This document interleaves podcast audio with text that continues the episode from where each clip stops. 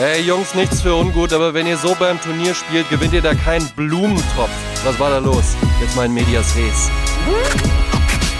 Okay, es war ja nur ein Freundschaftsspiel, aber eins, was uns Deutschen nicht gefiel.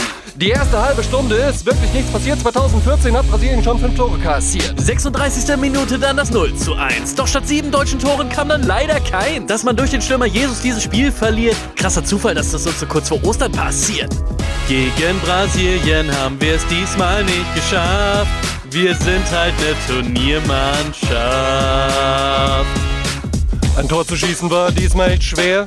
Wo kam denn plötzlich diese Abwehr her? Wir Deutschen haben mit einer BL fürs Turnier geprobt. Die Brasilianer waren offensichtlich schon gedopt. Unsere Jungs spielten zugegeben ziemlich mies. Yogi machte das natürlich völlig aggressiv. Sind Sie damit jetzt zufrieden? fragte Müller-Hohenstein. Yogis Antwort: Nein.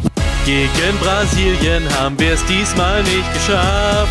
Wir sind halt eine Turniermannschaft. Na toll, jetzt habe ich einen Ohrwurm.